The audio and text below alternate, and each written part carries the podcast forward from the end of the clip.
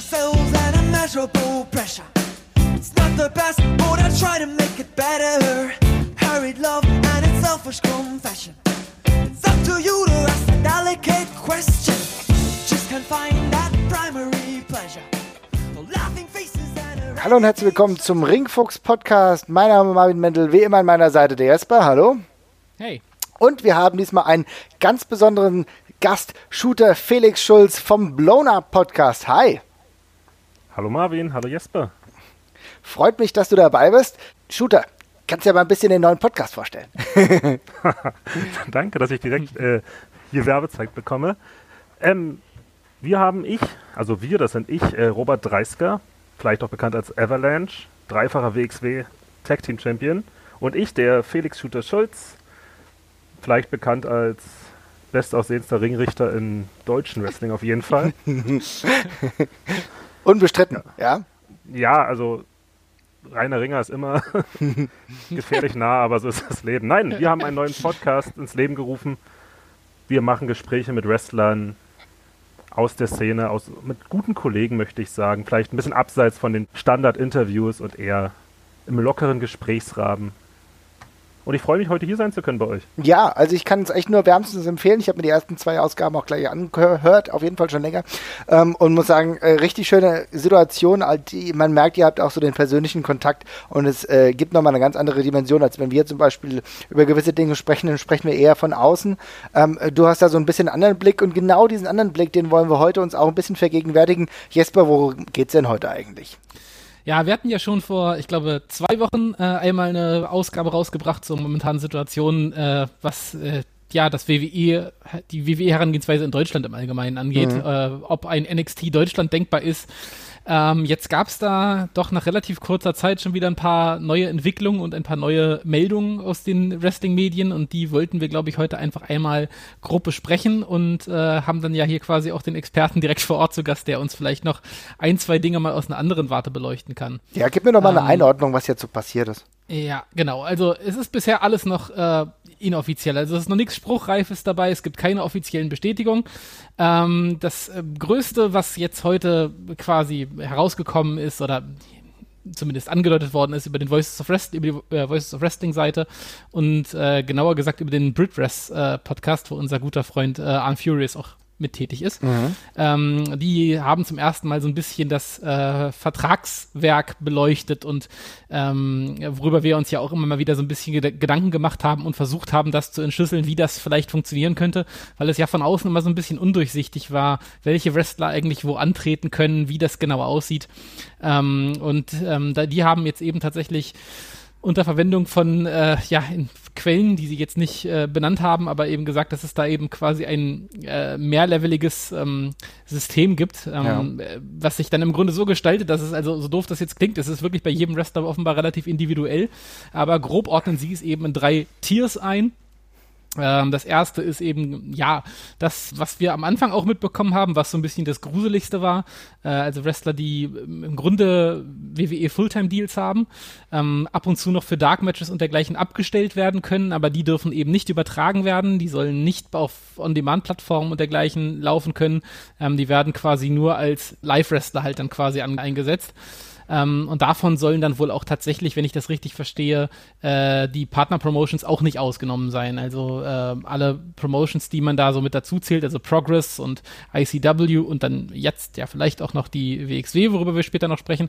Ähm, ja, die, äh, die, auch die sollen dann eben nicht die Möglichkeit haben, diese Wrestler in ihren On-Demand-Plattformen zu zeigen. Äh, auf dem zweiten Tier ist es im Grunde genauso, bloß mit der Ausnahme, dass die Partner-Plattform, äh, Partner-Promotions das eben zeigen dürfen. Ähm, und dann ha gibt, haben sie noch das dritte Tier. Ähm, und da ist es dann so, dass, äh, dass, bei, dass die Wrestler eigentlich bei allen Promotions antreten dürfen, aber die dann eben quasi geblacklistet sind, wenn es darum geht, gegen Wrestler aus bestimmten anderen Promotions anzutreten. Äh, zum Beispiel New Japan oder Ring of Honor oder auch Impact Wrestling, nur mal um ein paar Beispiele zu nennen. Defiant auch, ja. Mhm. Genau. Äh, und ein potenzielles All-Elite Wrestling würde von denen zum Beispiel auch genannt. Mhm. Ähm, also es ist relativ komplex. Es gibt dann wohl auch noch eine ganze Reihe von Sonderregelungen, was bestimmte Wrestler oder sowas angeht. Da wird als Beispiel zum Beispiel der ähm, jetzt ja schon mehrfach gerüchtete Walter-Deal genannt, ähm, der da offenbar, oder zumindest laut deren Quellen, einige äh, Besonderheiten für sich äh, rausschlagen konnte, nicht so viel reisen muss und dergleichen. Also es ist offenbar eine sehr individuelle Geschichte. Ich möchte es jetzt auch nicht an irgendwelchen Fallbeispielen festmachen, nur um mal zu zeigen, es ist offenbar sehr divers, die ganze Geschichte. Ähm, und ja, neben der, sie gehen noch ein bisschen weiter auf den Walter-Deal ein, was ganz interessant ist. Ähm, es wird auch nochmal erwähnt, dass Progress und ICW weiterhin offenbar jederzeit von der WWE gekauft werden können, also quasi per Klausel, ähm, was wir auch schon vor ein paar Monaten mal gehört hatten. Ähm, äh, sie vermuten sehr stark, dass ein UK-based Performance Center unmittelbar bevorsteht, dass aber auch noch andere Kontinente dabei sind, aber da meinen sie auch ganz offen, es ist von ihnen nur Mutmaßung. Mhm. Bloß bei der UK-Sache sind sie sich sehr sicher. Ja, und dann gibt es da eben noch die ganze Thematik rund um die WXW, wo eben äh, gesagt wird, dass das quasi der nächste Schritt sein könnte, um auf dem deutschen Markt eben nochmal Fuß zu fassen. Ähm, und ja, das ist so der Stand, bei dem wir jetzt heute gerade sind. Also es ist ein ganzer Batzen von neuen Infos, die wir haben, ähm, die die Sache auch nochmal ganz anders darstellen von dem, was wir beim letzten Mal wussten. Ähm, teilweise für uns, glaube ich, ein bisschen gruselig auch. Also für ja. Marvin meine ich jetzt mal. Es ist halt schon eine krasse Monopolstellung, die sich da so ein bisschen anzubahnen scheint. Also es wäre dann wirklich all WWE everything. ähm, ja, aber muss man auch erstmal sacken lassen vielleicht. Also es ähm, muss man ganz klar festhalten, auch aus einer seriösen Quelle. Also wenn Arne irgendwas macht, dann hat das Hand und Fuß. Also der wäre nie dabei, irgendwie wilde Gericht, Gerüchte zu streuen. So haben wir ihn ja auch persönlich schon mehrfach erlebt. Insofern äh, kann man daraus auch schon auf viel Wahres ziehen. Ja, jetzt ist halt so die Frage, was machen wir jetzt damit? ja, ich ähm, bin tatsächlich auch der. Also ich habe das heute Morgen, mir habe ich es mir parallel noch angehört ähm, mhm. und äh, denke seitdem eigentlich so ein bisschen drauf rum. Es ist natürlich so, äh, solange nichts äh, Offizielles bekannt ist oder dergleichen, da können wir jetzt lange rumrätseln, wie sich das konkret gestaltet, aber ähm, de facto stehen uns vermutlich relativ einschneidende Veränderungen auf dem ganz europäischen Markt äh, um. Und ähm, was wir, glaube ich, schon mal festhalten können, ist, die, die, die Gefahr, oder vielleicht die sogar Gefahr der falsche Ausdruck, je nach Perspektive, aber die Chance auf so einen Dominoeffekt, die ist halt relativ groß. Also wir haben ja einen sage ich mal, begrenzten Talentpool hier im mhm. äh, europäischen Raum, bei dem sich alle eben relativ stark bedienen. Äh, die äh, britische Szene wird, denke ich, einen, den, den stärksten Schlag quasi auf, einen, äh, auf einmal mit abbekommen. Und ähm, das wird auf jeden Fall die Szene ähm, einmal ganz schön kräftig durchrütteln, was die vorhandenen Leute eben angeht. Und ähm, da wird man dann zum Beispiel mal eben sehen müssen, ob die Qualität, wie wir sie jetzt gerade hatten und haben und wie, wie wir uns auch so ein bisschen dran gewöhnt haben, würde ich mal behaupten wollen, ob die eben noch, ähm, ja, dann in absehbarer Zeit so erhalten bleibt. Felix, wie siehst du das? Äh, kannst du dem erstmal grundsätzlich zustimmen oder siehst du da ein paar Dinge, wie wir sie jetzt geäußert haben, erstmal grundsätzlich anders? Also ich kann natürlich jetzt erstmal nicht irgendwie zu irgendwelchen Fakten oder ja. sowas zustimmen. Ne? Da habe ich ja auch keinen Einblick. Ich bin ja auch nicht in allen europäischen äh, Insights drin. Ähm, ja, ich finde das spannend dahingehend, dass eure Perspektive natürlich als Fans anders ist als meine Perspektive vielleicht mhm. oder die Perspektive von den Leuten, die ich mitbekomme, wo das wahrscheinlich eher als große Chance gesehen wird, anstatt als Gefahr. Also du meinst jetzt vor allem aus, aus Sicht von, von Wrestlern, die eben äh, in puncto sicherer Lebensunterhalt dann einfach einen großen Schritt nach vorne machen können. Ja, ganz genau. Das vor allem, dass natürlich ein gesichertes Einkommen von einer großen Stelle wie WWE mhm den direkten finanziellen Benefit gibt, das ist ja offensichtlich, das sieht ja auch jeder, denke ich, aber ja. auch natürlich diesen Prestige-Benefit, dass so zum Beispiel, sobald man sich selbst WWE-Wrestler nennen kann oder WWE-Wrestlerin, was ja schon bei mehreren Beispielen jetzt klar ist, ähm, dass das halt wirklich viel tut für den eigenen, für den, das eigene Standing. Und was auch direkt äh, sich ausschlägt auf nennen wir es mal Social Media Followerschaft und Fans mhm. und was nicht alles. Und das ist im Endeffekt auch Verhandlungsbasis für weitere Bookings und so weiter. Und ich denke auch, dass das Spannende an dieser ganzen Situation ist im Vergleich zu diesen ganzen alten WWE-Signing-Sachen, wie sie noch vor ein paar Jahren waren, dass die Leute nicht komplett aus ihrem Umfeld gerissen werden, sondern trotzdem weiterhin innerhalb ihrer, ich nenne es mal, Heimatpromotion oder ihrem Territory und so weiter bleiben mhm. und immer nur so halbtags oder Halbzeit WWE-Wrestler sehen sind und auf der anderen Seite halt dann wieder ihr Wissen oder ihre Erfahrung direkt wieder einbringen können auf zu den Leuten zu Hause, die vielleicht nicht diese Chance direkt bekommen haben. Ja, und das, das ist ein sehr guter Punkt. Also es ist mir ja zum Beispiel auch aufgefallen, als ich ähm, British Strong Style zum Beispiel in Frankfurt war, ne, wo du ganz klar gemerkt hast, okay, das ist von der Fanreaktion nochmal ein bisschen eine, eine andere Nummer, ja, zum Teil, weil die halt dieses WWE-Exposure haben, ne? Und da sind die Leute krass darauf abgegangen und dann will ich nicht wissen, wie deren Merch-Verkäufe an dem Tag waren und das wahrscheinlich auch dauerhaft so ist, weil sie dieses Exposure einfach so haben, weil sie mittlerweile auf einem Niveau sind und besser ihr Leben selbst als Teilzeit-WWEler, sag ich mal, bestreiten können. Also das ist ganz klar. Die Frage, die ich mir halt nur immer wieder stelle, ist, von dieser Warte, ich finde es grundsätzlich erstmal super, dass ein, ein Wrestler, wenn er aus Europa kommt und so weiter und so fort, wo die Strukturen schwieriger waren, als in den USA der Fall ist, dass er jetzt gesicherter von seinem, von dem le äh, leben kann, was er liebt. Das finde ich erstmal nicht zu beanstanden, das finde ich super. Die Frage ist aber, wie groß ist denn überhaupt der Markt in Deutschland? Ist das überhaupt so auszureizen? Also ich, ich, ich habe, wenn ich, wenn ich höre die Gerüchte zu NXT Germany oder so, da stelle ich mir die Frage, was denken wir denn? Denken wir, dass jetzt Tausende von Zuschauern pro, pro Mal da hinkommen oder ist das zu weit gedacht? Also für mich wirkt das alles so ein bisschen auf, auf Sand gebaut oder bin ich dazu negativ? Also, wenn du mich fragst, mhm. ich weiß nicht, ob du zu negativ das siehst, aber es ist auf jeden Fall ein Potenzial da und du hast mhm. jetzt die Jungs von British Strongstyle angesprochen. Ja. Ich kann das andere Beispiel nehmen, gerade für die kleineren Städte, das ist bei uns dann Kelly ja. die halt dann bei uns mit auf Tour ist in den Townshows in Gotha und schießt mich tot. Und das ist ein Riesending, denn wenn dann sagt, gesagt wird, NXT UK Superstar Killer Kelly, dann selbst die, die sie jetzt nicht sofort auf dem Schirm hatte, waren dann gleich so, oh, was ist denn jetzt los? Ja. Wer ist das denn und so weiter. Und auch zum Beispiel, ich war letztens, als wir die Show in Dresden hatten, mhm. hatte ich ein paar Bekannte im, im Publikum, die noch nicht wirklich mit Wrestling was am Hut hatten. Und die waren richtig dadurch so starstruck, was schon, dass, wie sie sind von der DDE. Wow. Und das hast du schon gemerkt. Also es kommen tatsächlich Leute, die werden durch diese Leute angezogen. Das macht sich bemerkbar, auf jeden Fall. Mhm. Und vielleicht was das Potenzial angeht, also ich, das kann man jetzt natürlich nicht direkt übertragen, aber ich habe gerade mal geguckt, WWE Deutschland, die Facebook-Seite hat 350.000 Likes.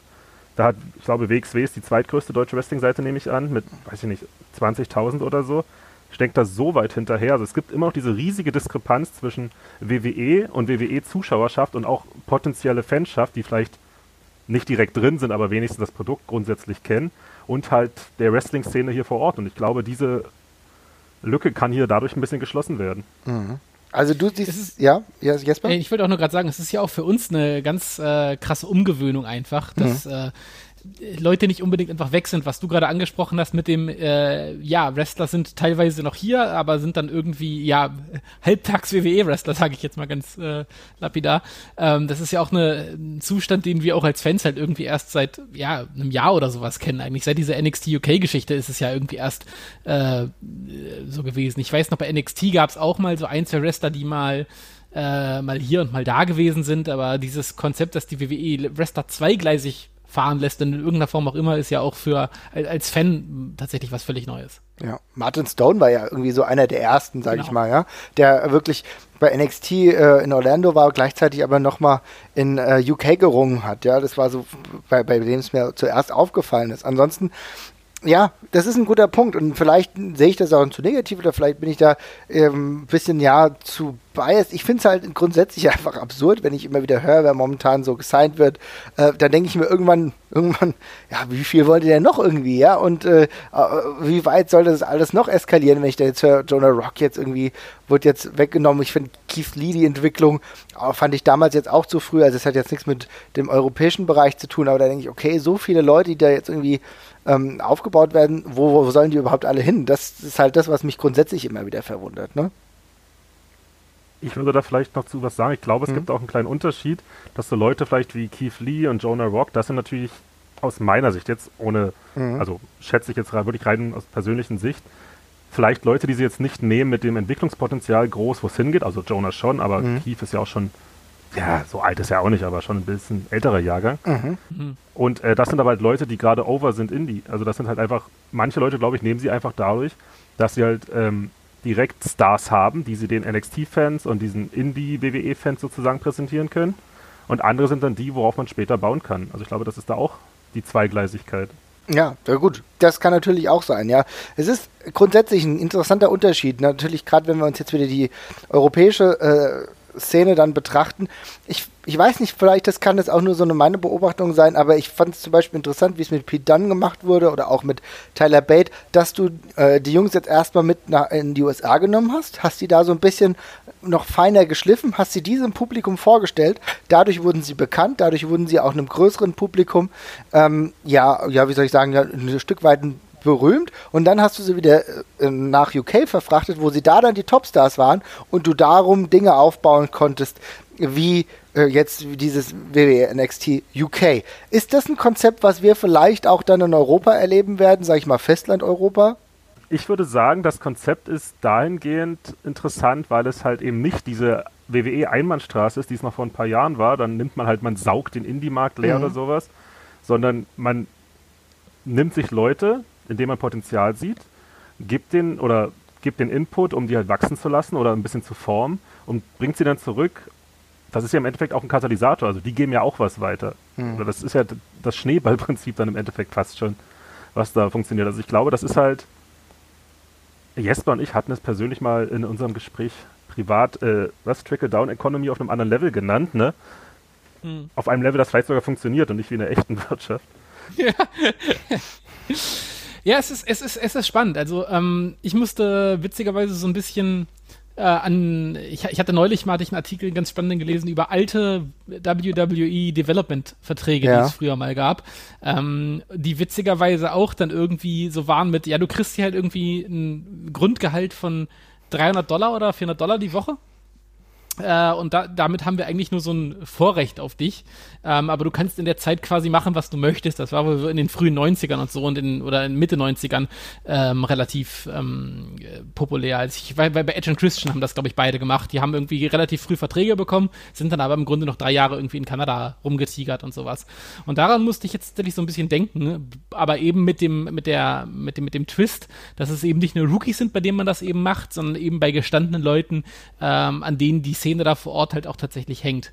Und ähm, ja, ich glaube, das ist ja auch so ein bisschen die größte Fanangst, dass solche Leute auf einen Schlag weg sind. Und was man ja auch nicht verneinen kann, ist, dass es jetzt auf einen Schlag auch ja sehr schnell gegangen ist. Ne? Also ähm, die Leute, und das stimmt, dass die Angst stammt sicherlich noch aus der Zeit, wo der geht zur WWE hieß, äh, der ist weg. Aber auf einen Schlag haben halt eben sehr viele einen kleinen WWE-Stempel gehabt. Ähm, und da denkt man bei der Hälfte der Leute dann, gerade im UK-Bereich so, okay, das, das war's dann wohl. Ähm, dass sich das dann jetzt ein bisschen vielschichtiger gestaltet, ist ja eigentlich eine ganz gute Nachricht. Mhm. Ja, es ist eine ganz gute Nachricht. Trotzdem gibt es halt dann, es gibt eine Mehrklassengesellschaft halt. Ne? Also das ist dann äh, dadurch durch dieses verschiedene Layer-System ist es dann doch so, dass halt ein paar Promotions eigentlich kaum noch auf das Talent zurückgreifen können, weil es für sie, sage ich, nicht mehr so vermarktbar ist oder so verwertbar ist, wenn du da nicht die Möglichkeit hast, das auf deinen eigenen Kanälen zu pushen. Ne? Ja, auf jeden Fall. Ich, es ist ja auch nach wie vor ein Problem. Ich finde, der, der, Talentpool ist begrenzt, wie ich vorhin ja. schon gesagt habe. Und das wird jetzt halt nicht besser dadurch, dass ähm, ja, 90% oder 80% der Promotions, jetzt gerade wenn wir mal bei England bleiben, ähm, die, die Verluste, die, die haben, die, da haben sie alle dieselben. Mhm. Ähm, und das wird jetzt, glaube ich, nicht einfacher dadurch, dass sie sich eben dann eben an den gleichen Leuten äh, jetzt sofort bedienen müssen. Und ich weiß halt nicht, das ist halt meine Sorge, ich weiß halt nicht, wie schnell man sowas auffangen kann, weil das ist jetzt ja schon zumindest aus der Perspektive von außen kommt es relativ schnell halt. Und ähm, darum weiß ich nicht, ob man das eben mit Leuten, die man bereits hat, die, die jetzt schon fertig sind, halt irgendwie au auffangen kann. Also Felix, wie sieht denn das aus? Hast du da ein Vertrauen drin, dass man das schnell genug machen kann? Oder siehst du dabei äh, anderen Promotions, ohne jetzt Namen zu nennen, auch einfach gewaltige Löcher, wo du halt sagst, das wird dann vielleicht tatsächlich schwierig?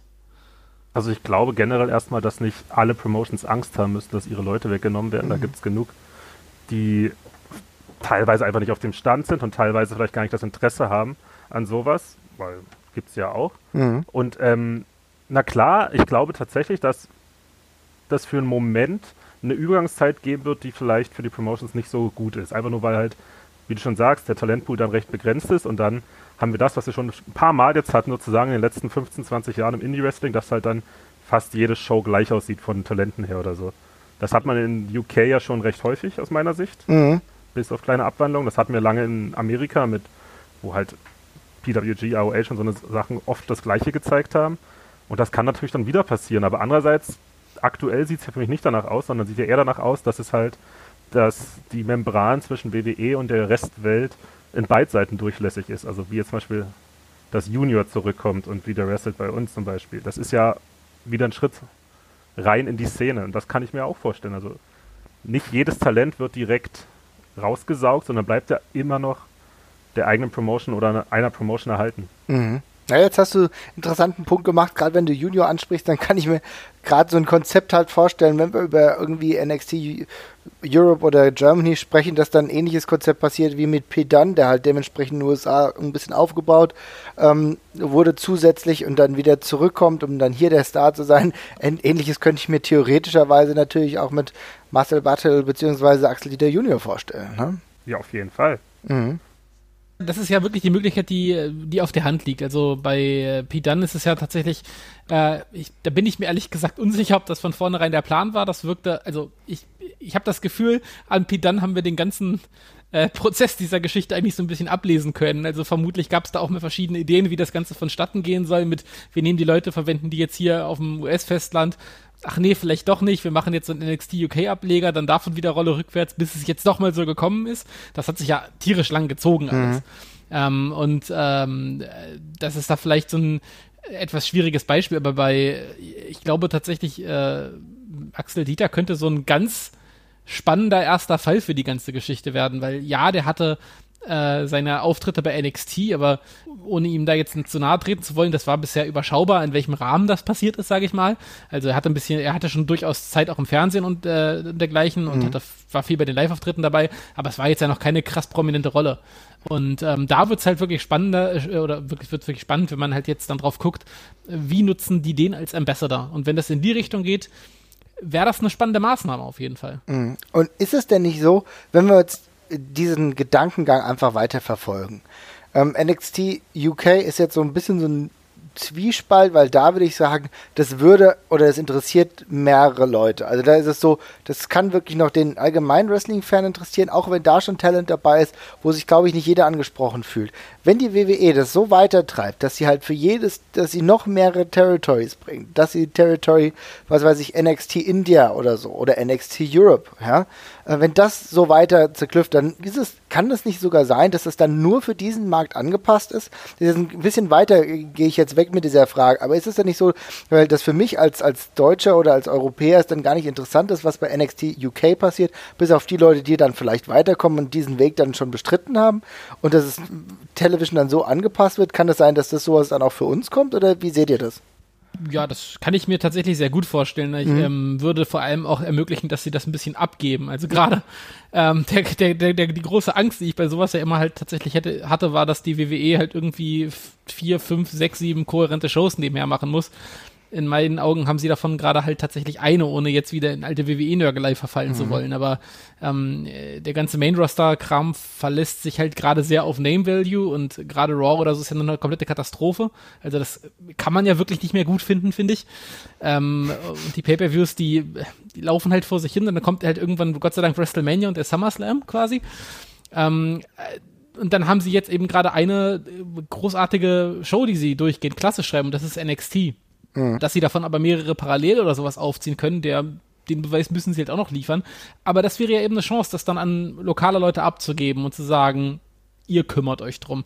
Also ich glaube, da stehen auch ganz viele Entscheidungen und äh, ja, also wirklich auch äh, konzeptionelle große Entscheidungen äh, hinter den Kulissen tatsächlich an, wie man da, wie man, wie man da vorge vorgehen möchte. Ja, das ist halt also, so der Punkt. Das könnte ja theoretisch, ich habe das am Anfang so ein bisschen negativer gesehen, du könntest auch positiv drehen, könntest sagen, okay, vielleicht sorgt die WWE dann für, für eine Professionalisierung in diesen Strukturen, sei es denn zum Beispiel, jetzt nehmen wir mal Deutschland oder Europa, äh, vielleicht mit einer finanziellen Unterstützung, dass hier Wrestling aufgebaut, noch weiter aufgebaut wird, dass dann vielleicht es ein Performance Center gibt, dass Leute dann noch mehr einen Punkt haben, wo sie hingehen können und dass du hier dann WWE äh, NXT Germany sehen kannst auf einem Niveau, was zumindest immer gleich bleibt und natürlich dann auch immer weiter den Exchange Talent Exchange dann weiter vielleicht auch in die USA USA gibt, aber zumindest diese Struktur pro weiter professionalisiert, könnte man auch als Positives nehmen. Und dass mehr Leute im Endeffekt davon leben können, äh, was sie gerne machen.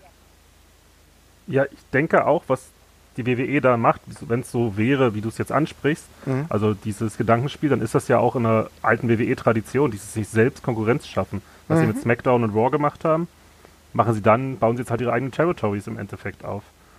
Und wenn man das so aufbaut, kann es, hat das ja auch spannende Möglichkeiten, sag ich mal, wenn man das cool macht. Dann hat man halt so die nationalen Ligen, nenne ich jetzt mal, Ja, in Europa und so weiter. Und dann gibt es halt die Champions League, wo sich halt die Besten der Besten treffen. Also das, was ja eigentlich bisher nicht sogar viele wünschen, würde dem Fall komplett künstlich selbst aufgebaut worden sein. Also ich denke, das ist schon spannend, wenn es so passieren sollte. Ja, ja. Interessanter Ich, Punkt. Glaub, ich, glaube, ich glaube, was halt ähm, an der Stelle halt aus Fanperspektive da auch für Verstimmung sorgt. Also ähm, der Gedanke, den du gerade, das Ergebnis, was du gerade beschrieben hast, das finde ich tatsächlich ein sehr schönes. Das kann ich mir auch sehr gut vorstellen. Mir und ich glaube vielen anderen geht es gerade so. Also ich habe jetzt gerade überlegt, wann das so losging für mich, dass ich bei der WXW zum Beispiel jetzt, um mal ein Beispiel zu nennen, ich könnte jetzt genauso gut Progress nennen, aber die schaue ich halt nicht so oft. Ähm, aber dass ich da halt angefangen habe, so eine kontinuierliche Entwicklung ähm, zu sehen. Also ich weiß nicht, das wird jetzt vermutlich vier oder fünf Jahre her sein oder so, dass wir gesagt haben, okay, da geht jetzt hier ständig irgendwas voran. Es wird gerade andauernd alles merklich besser, aber es gab ja irgendwie doch mal so diesen Initialzündungsmoment, zumindest für mich. Ich glaube, Marvin und ich hatten uns auch schon mal darüber unterhalten, dass wir halt irgendwann mal eigentlich bei einem Karat, glaube ich, standen und dann gemerkt haben, okay, dieses Jahr war es halt echt ein krasser Schritt nach vorne und seitdem haben wir es eigentlich jedes Jahr gedacht. Und für mich war es dann halt irgendwann an dem Punkt, wo ich so dachte, okay, vielleicht ist das halt wirklich möglich, einen, äh, das Wrestling nicht nur halt auf dieser WWE-Schiene im Mainstream funktioniert, Ja. sondern dass wir halt auch wirklich einen äh, ja, Konterpunkt dazu setzen, hier vor Ort. Ähm, und das ist bestimmt auch trotzdem möglich, auch in so einer Art der Zusammenarbeit, aber gerade auf den ersten Schritt, wenn man sowas hört, der erste Gedanke ist natürlich so, oh, ist schon eine Abweichung davon, dass wir hier jetzt was ganz Eigenes machen.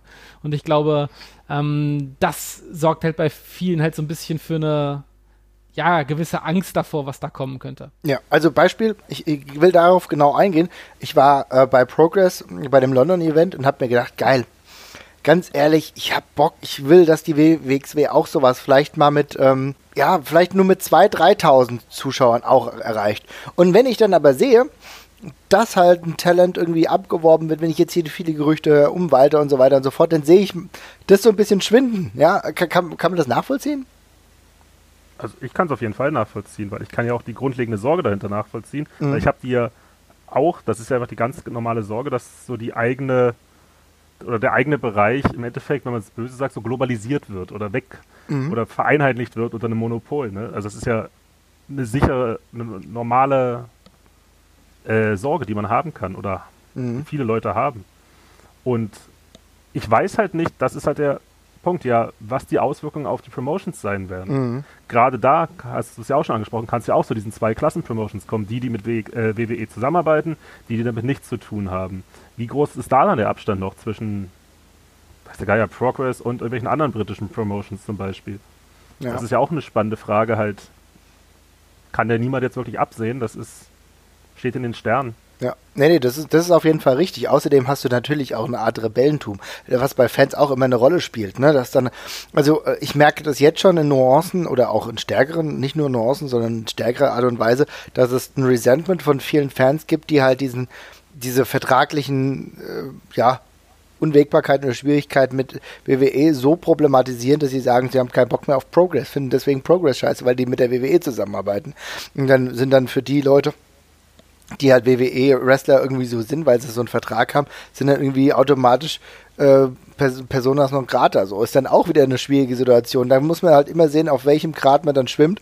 Ich würde mal sagen, für Deutschland kann das ein Vorteil sein, ja, weil wenn Strukturen weiter professionalisiert werden in der Zusammenarbeit, ja, muss es jetzt erstmal nichts Negatives sein, auch wenn es halt so ist, dass man denkt, okay, man verliert seine komplette Unabhängigkeit.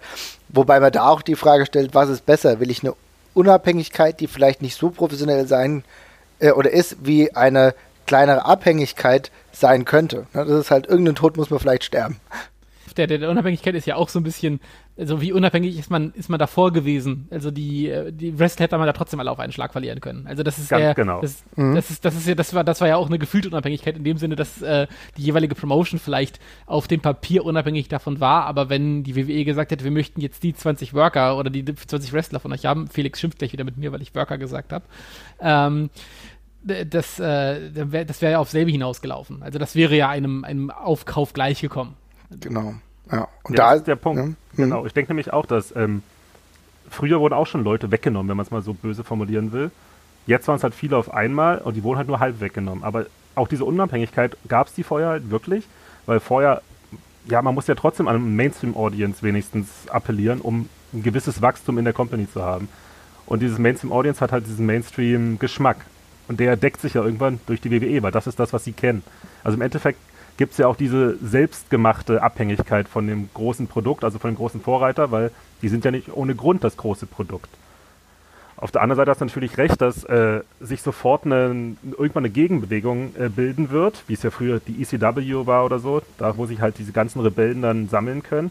Auf der anderen Seite, was dann aber auch immer das Ding ist, was man ja aus der Politik kennt, sammelt man sich dann gerne trotzdem hinter anderen, ich sag mal, ja, monopolistisch jetzt nicht, aber kapitalistischen Großprojekten. Wenn es jetzt zum Beispiel heißt, dass hier die Young Bucks und so weiter und, ja, und so ein Kram genau. eine, eine, Promotion machen wollen, ist das für viele gleich, oh geil, endlich eine große Konkurrenz, aber es ist auch wieder nur ein Milliardär, der dahinter steckt und der aber auch, dann sind sie halt abhängig von dem. Mhm. Und das ist dann selbst, man muss sich dann aussuchen, von was man abhängig sein will, glaube ich, im Endeffekt. Mhm. Ja, das ist genau der Punkt. Und wir stochern natürlich immer so ein bisschen unklar. Ne? Wir haben jetzt nicht ganz klare äh, Punkte, wie es jetzt halt jetzt in Deutschland sein, sein kann. Aber naja, wir gehen auch schon davon aus, dass Deutschland trotzdem nicht unberührt bleiben wird, oder? Ja, also das bei der ganzen Geschichte, also das äh, die WXW da in irgendeiner Form auch mit im Fokus steht, der deutsche Markt auch mit im Fokus steht, davon, davon gehe ich auch äh, ganz fest aus. Es steht und fällt im Endeffekt ja, also gut, ich meine, wenn es gibt Leute auch wie mich, die tatsächlich ein Problem damit einfach haben, dass äh, die WWE zum Beispiel dahinter steht. Mhm. Ähm, ich habe es schon mal gesagt, ich kann mit dem Konzern als solchen nicht so besonders viel anfangen, die ganze politische Natur dahinter, das ist alles für mich super schwierig, aber das ist geschenkt und vor allem das muss, das beurteilt jeder für sich ganz anders und da bin ich in einer ganz krassen Minderheit tatsächlich mit, der da irgendwie dogmatisch sagt, ich weiß nicht, ob ich denen dafür noch Geld geben will. 95% der Wrestling-Fans, wenn die was Geiles abliefern, dann äh, gucken die sich das an. Grüße. Ähm, das, das, das, meine ich gar nicht, das meine ich gar nicht das bewertet ja jeder für sich anders, ja. ja. Ähm, ich meine, wir gucken uns auch noch Fußball an teilweise, obwohl wir das alles scheiße finden, was da im Hintergrund passiert. Also die moralische Grenze zieht ja jeder woanders. Ähm, aber die meisten, für die meisten wird es eben darauf hinauslaufen, ist das ein Gebilde, was ich nach wie vor geil finde. Ist das, äh, ist das mit einem Qualitätsverlust für mich verbunden, als, als Fan, der da hingeht, der sich das anguckt. Und ich glaube, wenn das halt sich tatsächlich so gestaltet, ey, die ganzen Leute sind noch da und ich merke es jetzt nicht konkret, dass die irgendwie nicht mehr verlieren dürfen, um ein ganz stumpfes Beispiel halt zu nennen, ja. Also was garantiert nicht passieren wird, hoffentlich nicht passieren wird, aber äh, dann kann ich mir schon vorstellen, dass der, dass das doch ein sanfter Übergang für die ist. Und dann in, in so einem Fall wäre der Effekt auf so einen Markt ja auch quasi überschaubar. Aber genau das ist ja so eine riesige Unkonst äh, Unkonstante. Wir wissen ja nicht genau, wie gut ist die WWE mit sowas. Das ist ja alles neu an der ganzen Geschichte. Also sowohl dieses Aufziehen von äh, Territorialsystemen, ähm, das sie mhm. ja mal quasi selber beendet haben, ähm, das auszulagern in einem, ich würde mal sagen, relativ komplexen Vertrags- Konstrukt, ja. Also da ist es ja auch für die, glaube ich, ein wirklich großer Schritt intern zu sagen, okay, wir haben Wrestler unter Vertrag, aber wir sagen, die können woanders auftreten. Also ich kann mich noch gut an die Geschichten vor 10, 15 Jahren erinnern, wo es teilweise Probleme, ein Problem war, dass Indie-Wrestler noch ihre letzten verbleibenden Dates irgendwie abgearbeitet haben und so, wie bei CM Punk ja. und sowas, kann ich mich noch gut dran erinnern. Also auch das ist ein großer Schritt und ähm, da sind einfach sehr viele Punkte, sehr viele Fragezeichen in der ganzen Gleichung, glaube ich. Ah gut, aber andererseits, ne, jetzt versuche ich nach meiner anfänglichen Negativität jetzt mal wieder positive Dinge zu sehen und zwar ja, vielleicht ist es aber auch der Weg, den du gehen musst, um diese Territorien einfach dauerhaft zu stärken. Willst du vielleicht sagen, okay, ich mache Europa, Festland Europa, zu einem noch stärkeren Markt. Das heißt, ich nehme diese Leute, wie Felix es ja gesagt hat, nicht komplett raus, sondern versuche dir auf der einen Seite interna den internationalen Exposure zu geben, wenn ich zum Beispiel einer der Top-Wrestler dann äh, prominent bei NXT feature dass die dann auch eine Rolle spielen, dass ich dann, dann kann ich die wieder nach Germany zurückbringen und dann haben die dort einen Namen, haben ein Ranking und sind da, sorgen da schon mal für Aufmerksamkeit. Und darum baue ich dann halt mein, äh, diese Promotion dann auf. Dann habe ich hier eine andere Grundlage geschaffen, als wenn sie hier nicht rauskommen und auch Probleme hätten, im Mainstream, sage ich mal, anzukommen. Ich sag mal, es klingt jetzt ein bisschen ich, ich denke ich denk immer ein bisschen zu weit, ja, aber es ist halt leichter für jemanden, der bei der WWE oder selbst bei NXT war in den USA, hierher zu kommen und ins Frühstücksfernsehen aufzutreten, als wenn jemand nur bei der WXW war. Das ist ja gar nicht negativ gemeint, aber du hast dann einfach andere Kanäle, die du bespielen kannst und kannst dadurch das Stück für Stück größer aufziehen. Und vielleicht ist das halt auch das Konzept dahinter. Vielleicht muss man diesen Bonus einfach geben, wenn wir sagen, wir wollen auch hier dieses Wrestling in eine noch andere Sphäre heben. Ich würde vielleicht sogar so weit gehen, wahrscheinlich weiß die WWE ja selbst noch nicht genau, wo sie mit ein, zwei Jahren damit steht. Ja. Sondern die hat jetzt, wie du ja gesagt hast vorhin, bei, bei Pete konnte man es gut sehen, dass da halt so alles mal ausprobiert wurde, wie weit man gehen kann. Mhm. Und ich glaube, das wird jetzt vielleicht so was ähnliches sein, dass sie halt gucken, okay, wir haben jetzt eine spannende Situation. Mhm. Es ist so ein bisschen Aufregung in der ganzen Szene dadurch drin. Und es bewegt sich alles so. Und jetzt ist es spannend. Jetzt kann gucken, können wir gucken, was daraus äh, erwachsen kann. Vielleicht wissen sie selbst noch nicht, wohin das wächst und gucken jetzt einfach mal, was passiert. Ja. Kann ich mir gut Was vorstellen. mich an der Stelle mal interessiert, also wir haben jetzt, äh, du hast es gerade nochmal aufgegriffen, die gucken gerade vielleicht auch mal.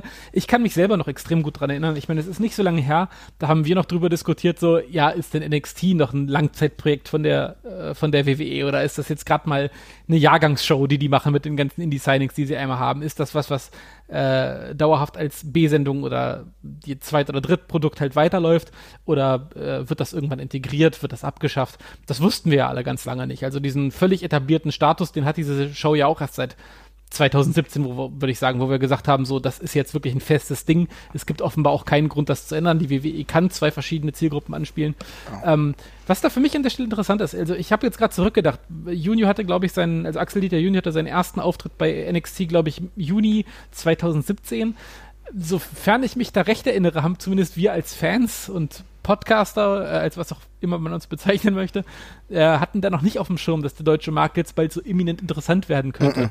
Und dann äh, war dann irgendwann Junior im Fernsehen und dann war, hatten wir vor drei Wochen mal unsere Sendung aufgenommen mit NXT Deutschland. Ja. Ähm, Was eher eine Spinnerei war. eine, was, was, ja, genau, was wir noch als Spinnerei damals wirklich äh, selber äh, erlebt haben.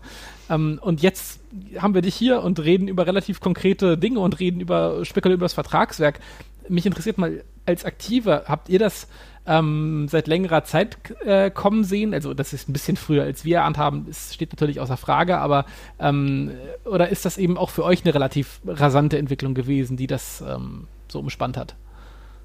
Also persönlich finde ich, war diese ganze Wrestling-Entwicklung der WXW im Kleinen, der WWE im Großen hier mit der ganzen Situation schneller als gedacht, aber grundsätzlich denke ich, war das schon etwas länger klar.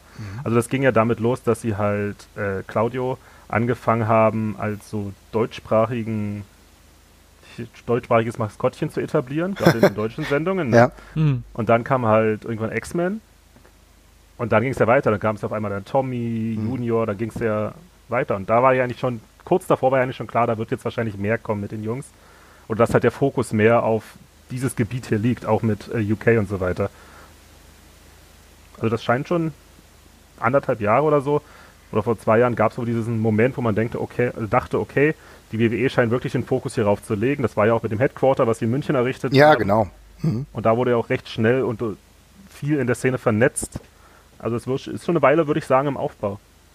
Okay, also ihr habt zumindest schon vielleicht geahnt, dass da was kommen könnte, weil äh, für uns ist es halt wirklich interessant gewesen. Also wir, die Spinnerei, Marvin hat es schon ganz richtig gesagt. Ich kann mich auch noch an alte Ask CMJ Ausgaben erinnern, wo Jacobi schon mal äh, angedeutet hat, dass es vielleicht so die Richtung ist, in die es gehen könnte.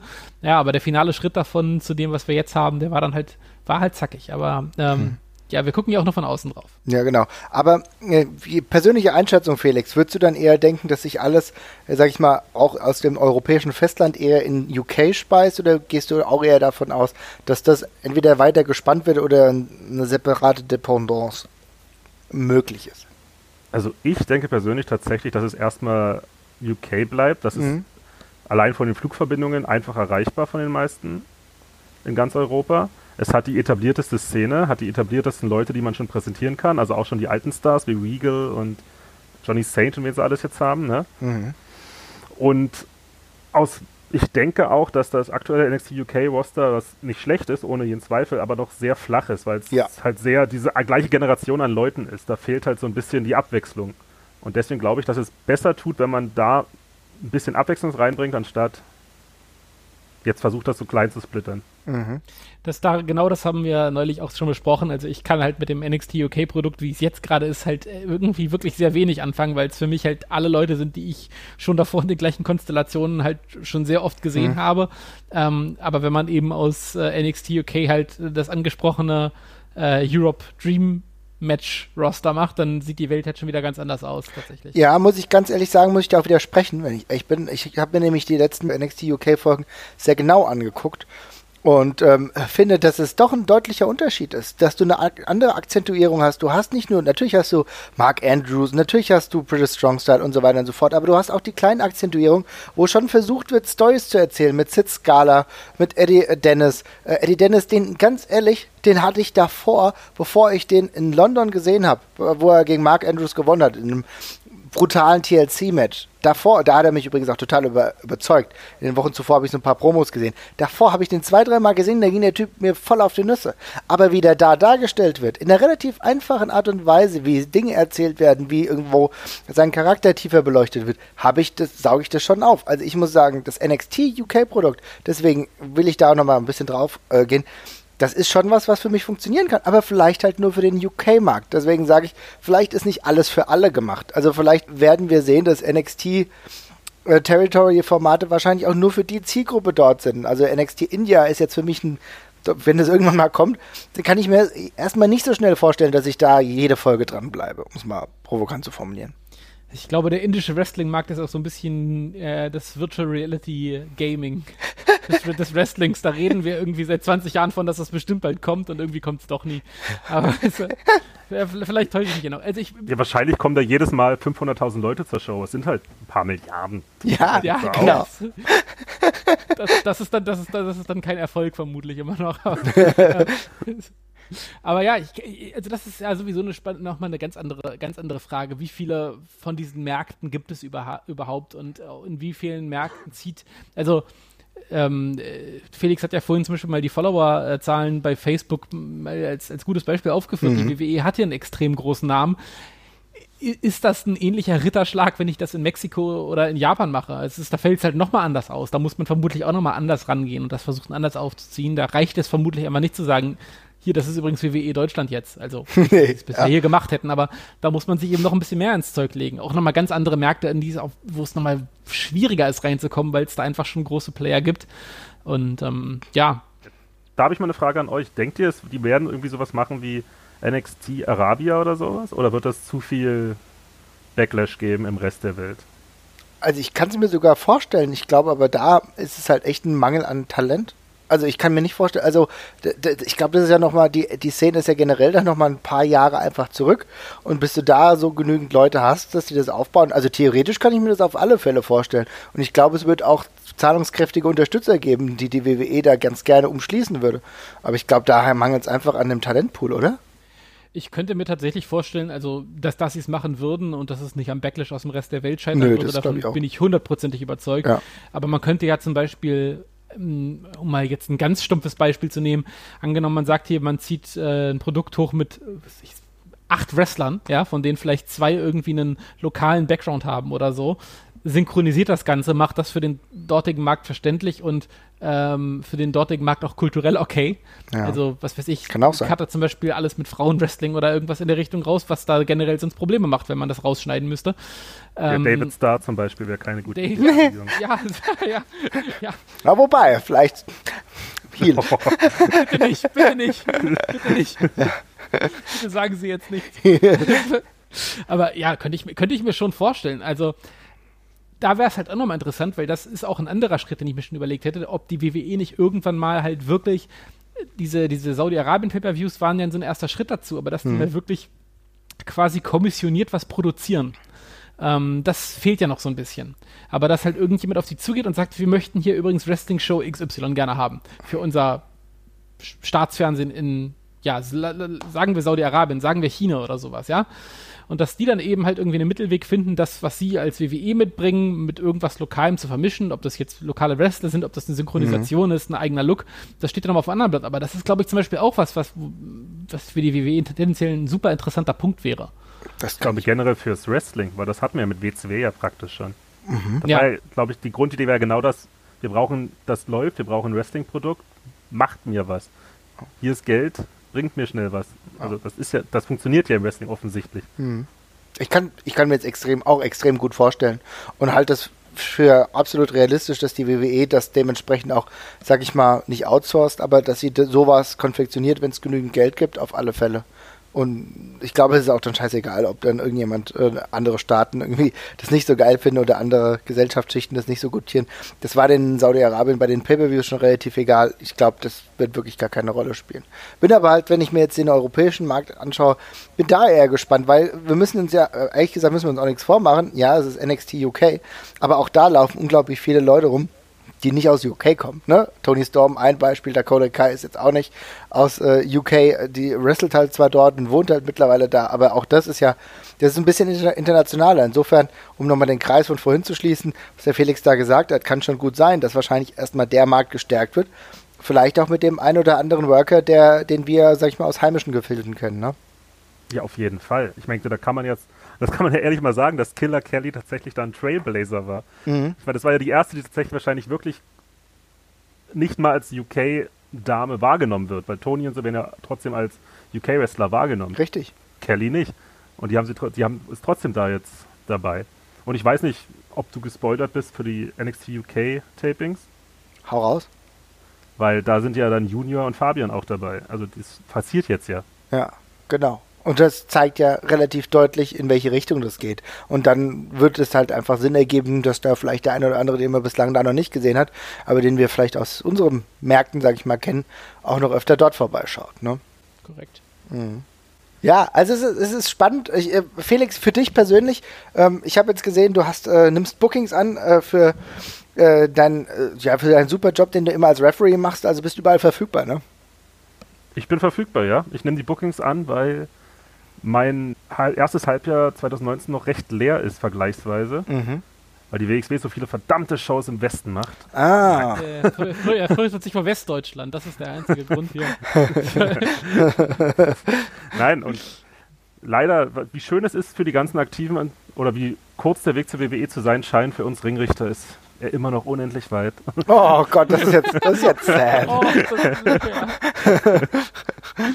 Mann, okay, jetzt bin ich ey, not, not ending on a high note, jetzt eher fast ein bisschen traurig jetzt hier gerade. Ja.